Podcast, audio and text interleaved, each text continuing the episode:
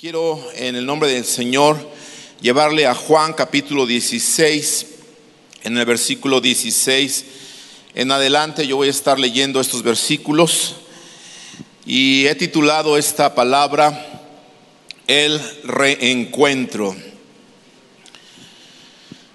Juan 16, capítulo 16, versículo 16, dice de la siguiente manera, Todavía un poco y no me veréis. Y de nuevo un poco y me veréis, porque yo voy al Padre. Entonces se dijeron algunos de sus discípulos unos a otros, ¿qué es esto que nos dice? Todavía un poco y no me veréis, y de nuevo un poco y me veréis, y por qué yo voy al Padre. Jesús está hablando con sus discípulos, como muchas veces él había hablado, pero el juego que él está usando de palabras es algo que los discípulos en cierto momento no están entendiendo lo que Jesús está hablando, lo que Jesús está diciendo. Pero nosotros entendemos por el contexto de este versículo que Jesús se está despidiendo de sus discípulos. Había estado con ellos durante tres años más o menos y medio, según los cálculos que tenemos de la escritura. Y llega el momento en el que el Señor Jesucristo tiene que regresar para estar con su Padre en el cielo. Y entonces es cuando el Señor hace este juego de palabras y les dice, todavía un poco y no me veréis, y de nuevo un poco y me veréis, porque yo voy al Padre. Entonces se dijeron algunos de sus discípulos unos a otros, ¿qué es esto que nos dice? Ellos no estaban entendiendo lo que Jesús estaba hablándoles, pero nosotros entendemos ahora por la palabra que Jesús se está despidiendo. Ahora le quiero decir en este momento que una despedida de las personas que nosotros amamos, una despedida siempre será muy triste y muy dolorosa. Estamos viviendo tiempos en los cuales desafortunadamente algunos de nosotros hemos tenido que despedirnos, si lo podemos decir de esta manera, de seres que amamos, de seres que hemos eh, estimado toda la vida. Puede ser un padre, puede ser una madre, puede ser un hijo, puede ser un abuelo, puede ser un esposo, puede ser una esposa. ¿Qué, qué decir? Estamos viviendo tiempos tan difíciles donde Hemos tenido que despedir a algunos, por qué no decirlos, a amigos de toda la vida. Jesús está despidiendo de sus discípulos que él había amado. Y dice la escritura que él los amó hasta el final. Estuvo con ellos, oró por ellos antes de escogerlos, oró por ellos y Él los amó hasta el final, los sirvió hasta el final. Pero llega el momento de decir adiós, llega el momento de decir me tengo que regresar al Padre. Y cuando Jesús está hablando esto a los discípulos, ellos no lo están entendiendo. Y como te acabo de decir, una despedida de las personas que amamos es muy triste y es muy dolorosa. Cuando Jesús les dice estas palabras, ellos decían, versículo 18, decían pues, ¿qué quiere decir todavía un poco? No entendemos, no entendemos lo que habla. A veces es muy difícil entender lo que Dios dice. Yo no sé usted si ha ido a la escritura y de repente encontramos ahí algunas porciones un tanto difíciles de entender inclusive a los apóstoles de aquel entonces, a los discípulos de Jesús, se les hacía difícil eh, poder entender las palabras que había escrito el apóstol Pablo. Hay, hay porciones en la palabra que son difíciles, ¿por qué no decirlo?, de entender. Entonces escúcheme bien, si a veces es muy difícil entender lo que Dios nos dice, es más difícil aún a veces entender lo que Dios hace o lo que Dios permite. Quiero repetir esto, por favor, para que le quede grabado en su mente.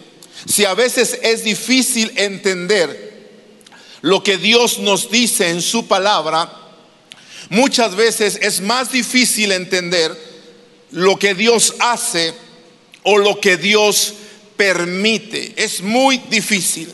En este tiempo que estamos viviendo aún de pandemia, hemos tenido nosotros, y quizá algunos de los que están aquí, que enfrentar la despedida de un ser amado, la despedida de una persona que quizá estuvo compartiendo contigo mucho tiempo o eh, mucho tiempo de tu vida. Y a veces cuando nosotros vemos cosas difíciles que Dios hace, uno dice, Señor, pero ¿por qué suceden estas cosas? ¿Por qué suceden estas cosas? Comienzan a suceder preguntas en nuestra mente y a veces nosotros nos preguntamos y decimos, ¿por qué la gente buena, por ejemplo, se tiene que morir o tiene que partir? Y quizá a veces antes de tiempo. Puedo pensar que los discípulos, ellos no se esperaban este, esta despedida del Señor, por eso no entendían. Ellos querían que el maestro estuviera con ellos. Ellos estaban tan acostumbrados al maestro que querían que el maestro siguiera con ellos. Y cuando el maestro les está diciendo me voy, ellos no lo están entendiendo. ¿Por qué? Porque es difícil entender lo que Dios a veces hace o permite. En esta pandemia el Señor... Ah, nos pasó por un tiempo tan difícil donde yo tuve que experimentar, ¿por qué no decirlo? Una despedida muy triste y dolorosa, que de hecho no fue ni una despedida porque estábamos nosotros en Estados Unidos cuando nos avisan en medio de una tormenta que nos cayó de nieve tremenda, que no había récord de una tormenta igual. Estábamos atrapados nosotros, estábamos refugiados en una casa de unos hermanos de la congregación porque en nuestra casa no había luz, ya teníamos dos días sin luz y bueno, la temperatura bajó drásticamente, teníamos que dormir juntos, mi esposa, mis dos hijos en la misma cama, arropados con lo más que podíamos, con varias cobijas para soportar el frío que estaba haciendo ahí en nuestra ciudad. Nos tuvimos que ir a esa casa de esta hermana y cuando estábamos ahí en, la mañana, una de las mañanas que, estaba amaneciendo, nos llaman y nos dicen, ¿sabes qué? Eh, tu cuñado, el hermano de mi, de mi esposa, acaba de partir con el Señor. Él se enfermó y fue al hospital, tratamos de tratarlo en, la casa con medicamentos, con oxígeno y todo eso que se está viviendo, ¿va? la dificultad de conseguir oxígeno. Bueno, él fue al hospital y Dios, quiero decir de esta manera, decidió llevarlo a su presencia. Fue algo tremendo para nosotros porque ni siquiera podíamos llorar a gusto porque era muy temprano en la mañana y no queríamos con nuestros gritos, ¿por qué no decirlo? Despertar a la familia que nos estaba albergando. Mi esposa se tuvo que tapar eh, su cara, su, su boca, yo también nos arrodillamos ahí lo único que pudimos hacer fue llorar, llorar, llorar y llorar. ¿Por qué? Porque nos estábamos despidiendo de un ser muy amado, un amigo de toda la vida. Cinco años de edad nos conocimos, crecimos en la iglesia donde yo conocí al Señor y toda la vida íbamos juntos para todos lados. Cuando él iba a algún lugar siempre me hablaba, ay Jorge, vamos para allá. Cuando yo llegaba a Cuernavaca, él me estaba esperando para poderme consentir en todo lo que yo quisiera hacer. En realidad, aparte de ser mi cuñado, era mi amigo y no solamente era mi amigo, era mi hermano en Cristo. Y ahí fue cuando yo entendí ese versículo aún más que dice que hay amigos más unidos que un hermano. Porque la verdad, este amigo mío, mi cuñado, él se llama Salatiel, digo se llama porque está en la presencia del Señor.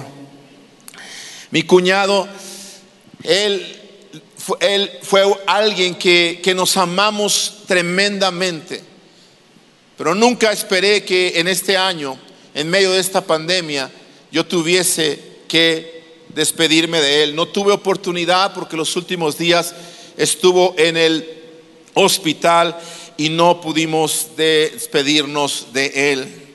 A veces uno dice, Señor, ¿por qué la gente de este tipo tiene que partir. Él estaba ayudando a mis suegros en el orfanatorio. Mis suegros son directores de un orfanatorio en Cuernavaca y la persona que estaba apoyándoles al 100%, que llevaba a los niños a la escuela, al doctor, que traía la comida, que pagaba las facturas y todas las cosas, era mi cuñado. Mis suegros ya son personas mayores. Mi suegra por estar sirviendo a niños más de 40 años de su vida, a niños huérfanos, ella se ha desgastado su salud se ha deteriorado y ella ya no tiene las fuerzas para seguir trabajando en, el, orfanatorio. Habíamos hablado el año pasado de que mi cuñado era la persona más eh, eh, específica o más ideal para poder eh, seguir adelante con este ministerio. Pero en febrero nos da la noticia que mi cuñado parte a la presencia del Señor. Y sabe que, amado hermano, surgen muchas interrogantes, surgen muchas, muchas preguntas y a veces no entendemos lo que Dios hace. Si no entendemos lo que Él dice muchas veces, muchas veces no entendemos lo que Dios hace. Y cuando no entendemos lo que Dios hace, surgen muchas preguntas. Probablemente usted pasó o ha pasado por algo similar en estos días o en estos meses. Probablemente alguien de los que está aquí se ha tenido que despedir o se ha tenido que separar de un ser amado, de un ser tan querido. Y usted quizá en esos momentos, quizá vinieron muchas preguntas a su mente, muchas interrogantes, preguntando al Señor, preguntando a Dios, ¿por qué, por qué han tenido que suceder estas cosas? Fíjese que lo mismo sucedió precisamente con los discípulos. Jesús que conocía todas las cosas, versículo 16 dice, Jesús 19, perdón, Jesús conoció que querían preguntarle y les dijo, preguntáis entre vosotros acerca de esto que dije, todavía un poco y no me veréis, y de nuevo un poco y me veréis. De cierto, de cierto os digo, oiga, Jesús tratando de darles un poco de consuelo, un poco de alegría en medio de esa tristeza, en medio de eso que no entendían. Jesús les dice, de cierto, de cierto os digo, que vosotros lloraréis y lamentaréis, y el mundo se alegrará.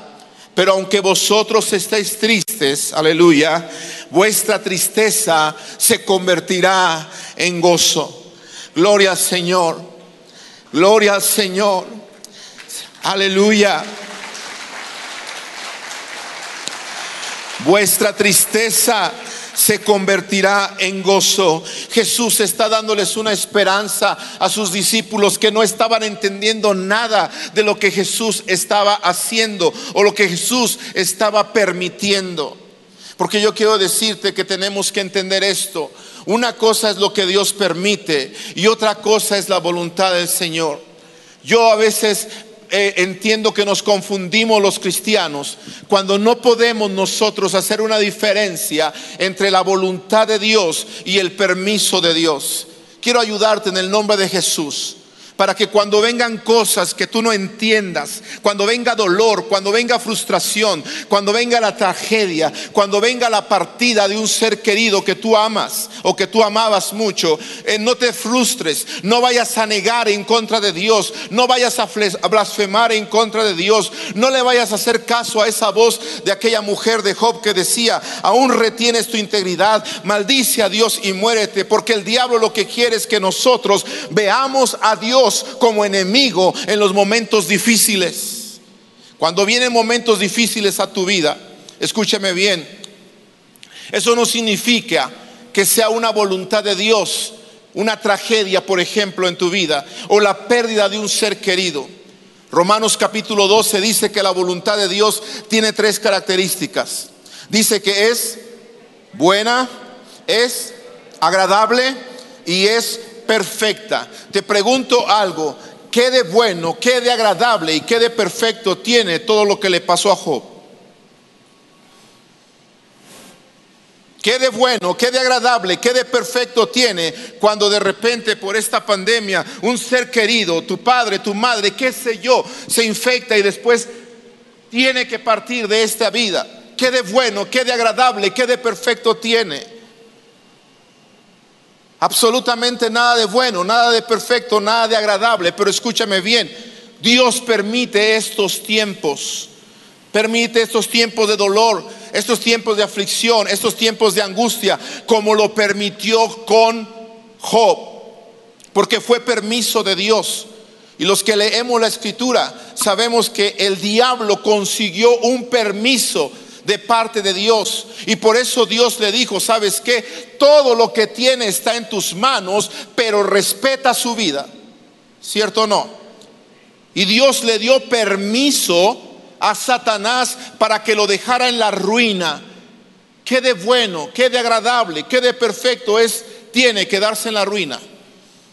Dios le dio permiso a Satanás no solamente para dejarlo en la ruina, sino también para quitarle a todos sus hijos.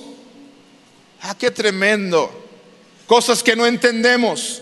Dios le da permiso porque le dijo solamente respeta su vida. Qué de bueno, qué de perfecto, qué de agradable tiene perder a todos tus hijos en el mismo día. ¿Habrá algo bueno? Algo perfecto, algo agradable en eso. Por si fuera poco, Dios le da permiso y Job se enferma desde la cabeza hasta los pies con una sarna terrible que él no hallaba descanso. Tenía que estarse rascando. ¿Por qué? Porque la carne se le estaba cayendo a pedazos. Había gusanos en su carne. Allí en vida estaba él muriendo lentamente. Job se estaba quedando ciego los dientes se le estaban cayendo, era una calamidad y ahí estaba. Y por si fuera poco, sus amigos vienen y lo que hacen es lo comienzan a condenar y le comienzan a decir, sabes que Job, estás así porque quizás has pecado, arrepiéntete. Qué de bueno, qué de agradable, qué de perfecto tiene eso. Absolutamente nada. Entonces escúcheme bien, Dios no quería ver a Job así. Porque la Biblia dice en Jeremías que los planes de Dios son planes de qué? Dígalo, ¿son planes de qué? Son planes de bien y no de mal. Pero cuando vienen situaciones adversas, cuando vienen situaciones difíciles, entonces es que Dios está permitiéndolo con un propósito. La cuestión es que nosotros a veces no entendemos todo lo que Dios está haciendo detrás.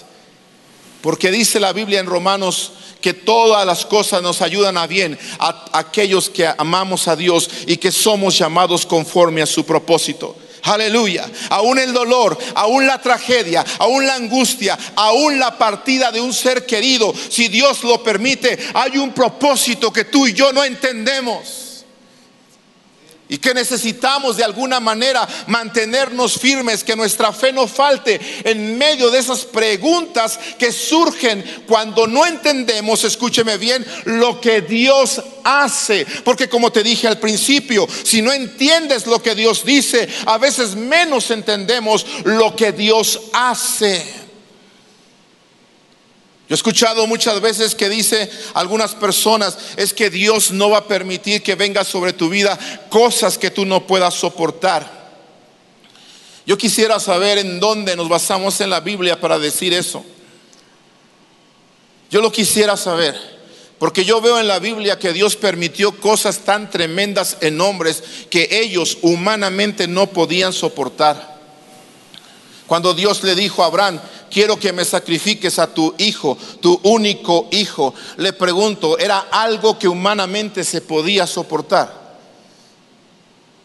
Y sabe, la Biblia dice, sacrifícamelo en holocausto. Y los que han leído la Biblia se han dado cuenta que el holocausto era el sacrificio más cruento, el sacrificio más difícil, más horroroso, si me permite la palabra. Porque hemos pensado que solamente Abraham tenía que llevarlo al altar, meterle el cuchillo y se acabó el sacrificio, se acabó el holocausto. No. Cuando leemos nosotros en la ley la descripción del holocausto, te vas a dar cuenta que Dios le estaba diciendo a Abraham, quiero que agarres a tu hijo le metas el cuchillo, lo desangres totalmente, le quites la piel de todo su cuerpo, porque eso se llamaba desollar, quítale la piel de todo el cuerpo, pon el cuerpo entero en el altar préndele fuego y préndele fuego hasta que reduzcas todo el cuerpo y los huesos a cenizas. Qué tremendo. Yo pregunto, ¿a, ¿a quién se le ocurre eso? Dios lo estaba pidiendo. Dios lo estaba pidiendo. Ahora, no es que Dios se complazca en el sacrificio de los humanos. La Biblia dice bien claro que Dios estaba probando a Abraham. Si hemos leído la escritura, dice que Dios estaba probando a Abraham. ¿Y sabe por qué Abraham obedeció? Porque Abraham venía de una tierra de, de gente que estaba acostumbrada a hacer sacrificios humanos. Por eso él pensó que este Dios que él estaba conociendo probablemente también aceptaba sacrificios humanos y por eso le probó Dios y cuando Dios le prueba, me llama la atención que Abraham ni tardo ni perezoso, ¿qué hace? Se levanta qué? Muy temprano de mañana, le dice al hijo, vamos a recoger la leña, recoge la leña y escúchame bien, viene el hijo detrás con la leña. Y Abraham va hacia el lugar del sacrificio. ¿Y qué sucede? Ahí está Abraham viendo que viene su hijo. Y me imagino, ¿verdad? Oye papá, aquí está la leña, está todo, pero ¿y el cordero? Y el papá sabía que el cordero venía siguiéndolo, cargando la leña. Cuando Abraham obedece y está a punto de hundir el cuchillo sobre su hijo es cuando Dios lo detiene. Pero escúcheme bien, Dios claro que va a permitir cosas que a veces humanamente nosotros no podemos soportar. La Biblia dice que Él no va a dejar que seamos tentados más de lo que podamos soportar. Y es aquí la confusión. Él no va a dejar que seamos tentados más de lo que podamos soportar. Y dice que dará juntamente con la tentación la salida. Pero habla de la tentación. Y la Biblia dice bien claro que Dios no puede ser tentado y tampoco Él tienta a nadie. Entonces Él prueba. Y cuando Él prueba, permite cosas que nosotros humanamente no entendemos y muchas veces tampoco podemos soportar. Pero cuando vengan esas cosas que tú no entiendes, cuando vengan esas cosas que no podemos soportar, Dios las permite con un propósito, pero escúchame bien, también las permite para que entendamos, escucha esto, que separados de Él, nada podremos nosotros hacer. A Dios sea la gloria, amén. Siempre dependeremos de Él, siempre necesitaremos la fuerza de Él para seguir. Por eso escúchame bien en los últimos minutos que me restan. Lo mismo lo vemos con Pedro. Pedro estaba ahí el maestro juntamente con él y llega y le dice, Pedro, ¿sabes qué? Déjame decirte que vino Satanás y me dijo que te quiere, que te quiere qué? Que te quiere zarandear.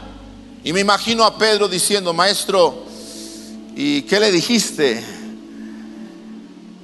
Y sabe que vemos por la escritura que el maestro le dio permiso. ¿Cierto o no? ¿Por qué? Porque le dijo, yo he rogado al Padre que tu fe no falte. Iglesia, si has pasado por momentos difíciles, si has experimentado la pérdida de un ser querido, Dios te quiere consolar a través de estas palabras y te dice de esta manera como le dijo a Pedro, yo estoy rogando que tu fe no falte. Porque eso fue lo que le dijo a Pedro. Satanás dijo que te quiere zarandear. Le di permiso, si me permite la, la expresión. Le di permiso, pero también he rogado que en medio de ese zarandeo, que en medio de ese dolor que vas a experimentar, que en medio de esa angustia que vas a experimentar, tu fe no falte. Iglesia, si has experimentado el dolor, si estás experimentando la angustia, si estás experimentando la tragedia, si estás experimentando la pérdida de un ser querido o la partida de un ser querido, Dios te está diciendo, el Señor te está diciendo que tu fe no falte. Aleluya. Él está rogando para que tu fe no falte. Y la manera en la que Él nos está invitando a que nuestra fe no falte es diciéndonos que la tristeza temporal se convertirá en gozo. Versículo 21 dice, la mujer cuando da a luz tiene dolor porque ha llegado su hora. Pero después que ha dado a luz un niño, ya no se acuerda de la angustia por el gozo de que haya nacido un hombre en el mundo. Oiga esto, también vosotros ahora tenéis tristeza, pero mire las palabras del Señor en caso de que alguno esté todavía en luto o en tristeza. Vosotros ahora tenéis tristeza, pero os volveré a ver. Aleluya. Pero os volveré a ver y se gozará vuestro corazón. Y escucha esto, y nadie os quitará vuestro gozo. Amén. Llegará el día del reencuentro. Aplaude al Señor, por favor, con todo tu corazón.